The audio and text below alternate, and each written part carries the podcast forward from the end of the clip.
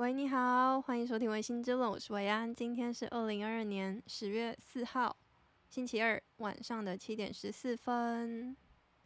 虽然我还没有接到叶配，但今天跟明天星巴克都有买一送一，大家可以去喝哦。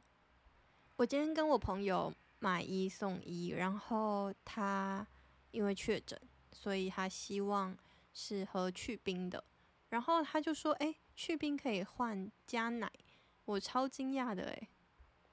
跟不知道大家说，还是其实大家都已经知道了，就是星巴克，如果你说去冰的话，你可以就是少的那一个部分都可以加奶，这样子喝起来就奶味很重。但乳糖不耐症的人可能要小心，因为就我今天 实际经验下来，它的强度非常的高啊。今天如标题所见，要讲的是《台北女子图鉴》。但不是那部电影，因为啊，不是说错，是台剧那部台剧。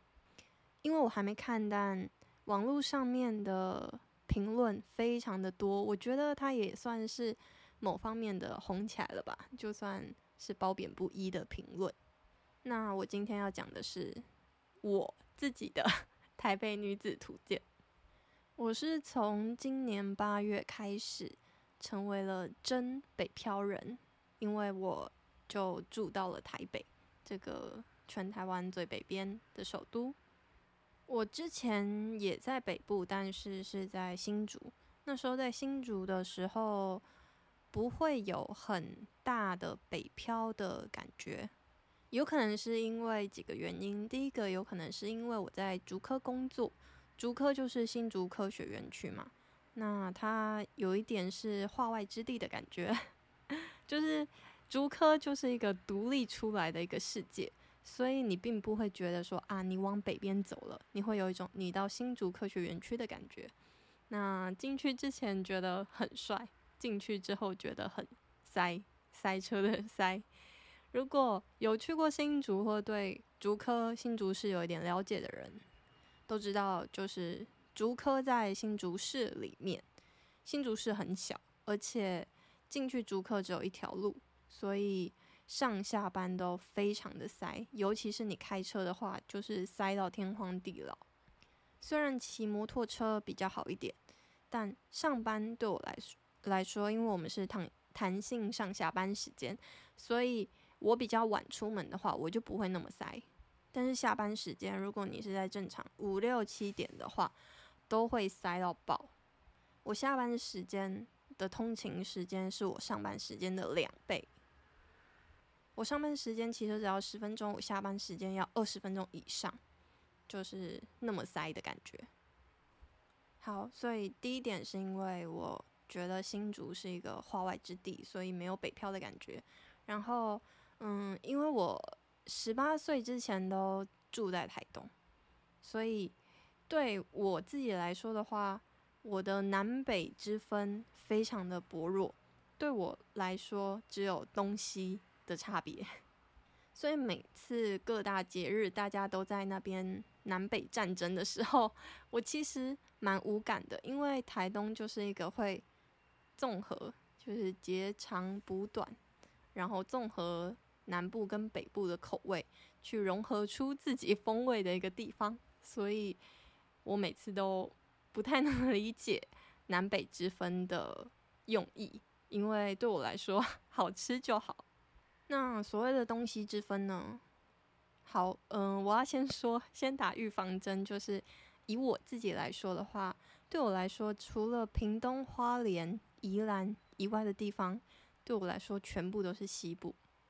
基本上，从这个定义可以看出来，就是 right now 现在有高铁的地方。就是西部，所以从高雄到台北，全部对我来说都是西部。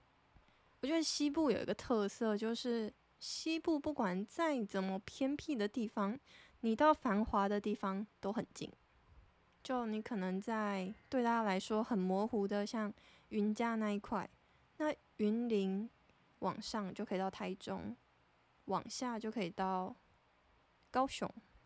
那嘉义往下就是到台南、高雄嘛，所以，嗯，西部对我来说就是一个，就算你住在一个超级偏僻的地方，但你要到繁华的地方都会很快速。那十八岁之后，我就比较长时间的住在西部，所以对我来说比较有体会到西部很便利的感觉。那也因为这样子，我在今年搬到台北之后，才有一种从心里面真的是自然而然的油然而生的一种北漂的感觉。因为我读书期间，就大学研究所也其实都在南部，我现在回家也是比较往南部走，所以现在的北漂感就会比较重。我觉得台北是一个很奇妙的地方，这边的奇妙是一个中性词，对我来说，我觉得很难去形容台北对于每一个人的意义。那在这边就跟大家嗯分享一下台北对我的意义。在我还没有住住在台北以前，如果有在真实世界有认识我的人，可能都有依稀听过，偶尔听过，听我提起说，诶，我其实没有那么喜欢台北。但其实住在台北以前，我对台北的了解就是非常少，很不多。我对台北的了解就立基于我认识了台北人。我偶尔去过几次台北的经验，还有我妈妈口中的台北。因为我说我十八岁以前都住在台东嘛，那台东对台东人来说，去台北是一件很远很慎重的事情，至少对我来说啦。不知道现在的年轻人，因为我有去嗯滴滴一下，听我的 podcast 好像都是我这个年纪的人，那。我这个年纪的，不知道西部人知不知道？以前台东到台北，甚至只有台铁嘛，台铁，它甚至还有夜车，就是一班莒光号，从晚上从台北出发，然后到台东，就早上七点多这样子。在，而且这个是很不久以前哦，在大概我国高中的时候都还有，而且。在有普悠玛跟泰鲁格之前，最快的自强号也要五六个小时，所以就算是台铁也非常的花时间，而且不更不要说有直达，直达的肯定很难买。那在花莲、宜兰转车再到台北都是家常便饭。偶尔搭到复兴号，你还可以打开窗户，然后因为复兴号真的太慢了，所以。还可以一边打牌一边耗时间。我之前就跟我朋友一起搭过复兴号，然后我们就 把那个椅子转过来，所以就四个人二二面对面开始打牌。所以离有普悠玛跟我们拥有普悠玛跟泰鲁阁的日子其实没有很长。那既然台北那么远，所以如果真的要去台北的话，那一定是发生了一些很重要的事情嘛。不管是婚丧喜庆，那或是看病，其实对很多台东人来说，可能这也不是一个很令人意外的事情，因为台东就是全台湾的后山嘛，应该很少，也不是说很少，应该没有任何一个地方像台东的交通那么不便利。那偏乡医疗短缺一直都是很严重的问题，在现在此时此刻也都还很存在着。那在这个医疗那么短缺的状况下，其实宗教的力量对于这些地方都是很重要的。有时候就会想说，诶，如果说上帝之于台东有什么意义的话，那我觉得很大的意义就在于他的子民盖了很多医院在台东，信手拈来的可以说是马街医院、基督教医院跟圣母医院，都是。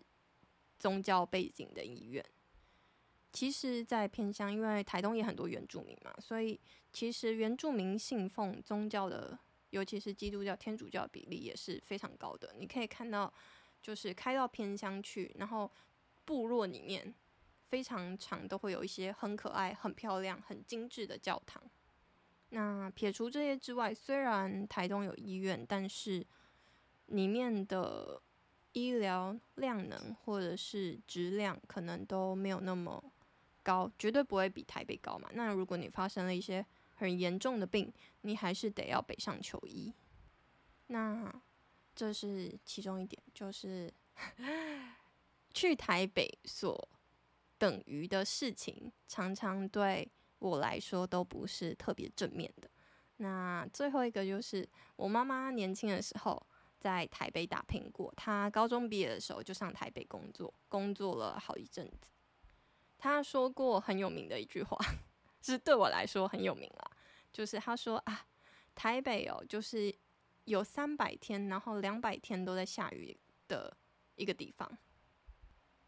然后我是一个 非常不喜欢下雨的人，就我很不喜欢。身上湿湿的感觉，就我是那种，如果要走在雨天里面，那我是需要撑伞，然后穿雨衣，穿雨衣之后再撑伞，然后穿着我的洞洞鞋，在雨中行走的人。基于以上的一些原因，我对台北其实是蛮排斥的，所以。那时候决定要来台北工作的时候，其实犹豫了很久，但决定还是给台北一个机会，给工作一个机会。现在我已经到台北住了两个多月了，有一个很大的感想就是台北的路有够不平的。大家可能在台北都是搭乘大众运输交通工具比较多，那就不会有那么明显的感觉。如果你要有很明显的感觉，台北的路到底 平不平的话呢？建议你就是骑一台避震很差的摩托车，骑在台北路上就会有深刻的感觉。我骑车的经验，目前在台湾的话，我骑过嘉义、台中、新竹、台东跟台北，就是这几个地方是有比较长时间骑车的。那我可以说。台北的路真的是最不平的路了，每次都会震到我的牙齿就咔啦咔啦咔啦，就是上排撞下排，上排撞下排这样子。或者是如果我骑在那种路很不平，然后是刚修过的柏油路，那它边边就会有曲曲的嘛。我骑在那曲曲的上面，我真的是常常都会快要快要跌倒，快要跌倒这样子。如果你想要让你的车子不要震动的那么厉害的话，你就得骑比较慢嘛。那你骑比较慢的话，你又会被后面的人扒。哦，这就是一点我很不懂的。我觉得台北人好喜欢按喇叭哦，每次都不懂他到底在按什么。诶，就是我我骑比较慢也被按，然后我因为塞车骑比较慢也被按，然后我有一次 最生气，我真的是直接在路上就是一边骑，我就说就大叫说：“你为什么要这样子？” 因为。我被塞住，所以我就骑得很慢，然后后面那台车就扒我，然后他扒我之后，我就想说，你为什么要扒我？然后后来他就从我旁边以一个非常刁钻的角度 开过去之后，他也被我前面的那一台车挡住，然后我心里就想说，你看吧，你也过不去啊，那你为什么要这样子呢？然后这时候。就是在路很不平的时候，我就会一直想到我阿姨说的一句话。我一个阿姨以前 说过一句话，说陈水扁当台北市长的时候，路都是平的。他其实讲这句话的，嗯，前后背景是有一点在说啊，现在蓝的当政，就是当台北市长，都市政都没有做得很好。然后市政做得好不好，其实。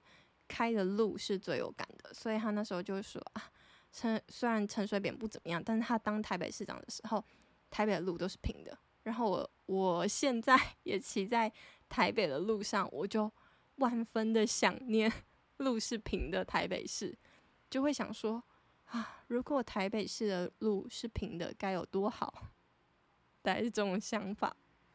如果我的听众 有。曾经在陈水扁当台北市长的时候，然后刚好那几年你都是用机车或者是汽车当交通工具的人，可以留言跟我分享说，到底陈水扁当台北市长的时候，台北路真的有比较平吗？那除了路是我这两个月非常有感想的地方，那第二点的话就是下雨的部分。其实我上台北这两个月，除了前阵子的台风，我没有太常感觉到下雨，所以我还蛮高兴的。但听说台北可怕的是冬天，冬天会阴雨绵绵很久，我就看着办。如果冬天了，那我可能会常常在 Podcast 跟大家气象预报。哦，对了，明天要开始转凉了，大家要小心哦。最后，关于在台北生活的部分，其实目前我还是挺自在的。除了房租很贵、食物很贵之外，台北有一些美好的地方在于，刚好我家附近，我的租屋处离一间书店很近，然后我可以重拾 读书的兴趣。常常逛书店，真的有益身心健康。说到这个，就是我之前介绍的《哈利波特被诅咒的孩子》，我就是在书店看完的。然后我最近有一些口袋清单，所以我也希望可以在书店把它完成。在就是选择住的地方离书店很近，真的会是很幸福的事情，因为跟健身房一样，你。离得近，你就会有动力去执行。另外一个例子可以体现在我最近发现，我家附近有河堤。大概如果我走路的话，大概两分钟可以走到那个河堤。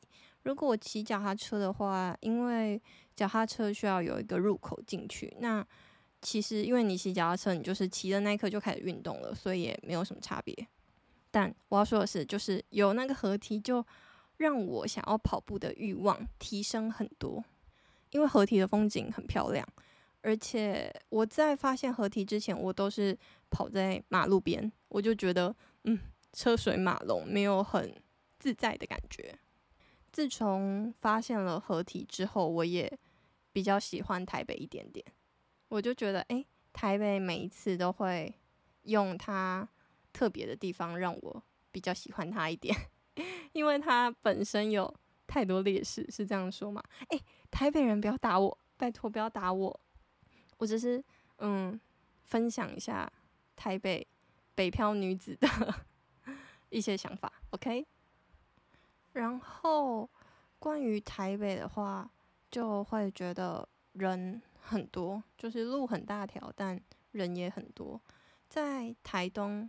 或者是嘉义，或是新竹，你不会觉得哎、人多到你会前胸贴后背，或者是你手上提的东西啊，背的包包啊，常常会被不小心的撞到。我真的超常被撞到，然后我每次被撞到，我都会 很不开心，因为嗯，在台北居住的人就不一定是台北人，就是那些行走过我旁边的路人们，他们。都不会道一声歉，或者是诶跟你点头示一下啊，拍谁啦这样。我觉得有没有做回头观观看一下？诶，你还好吗？这个对我自己的 kimoji 感觉真的差很多。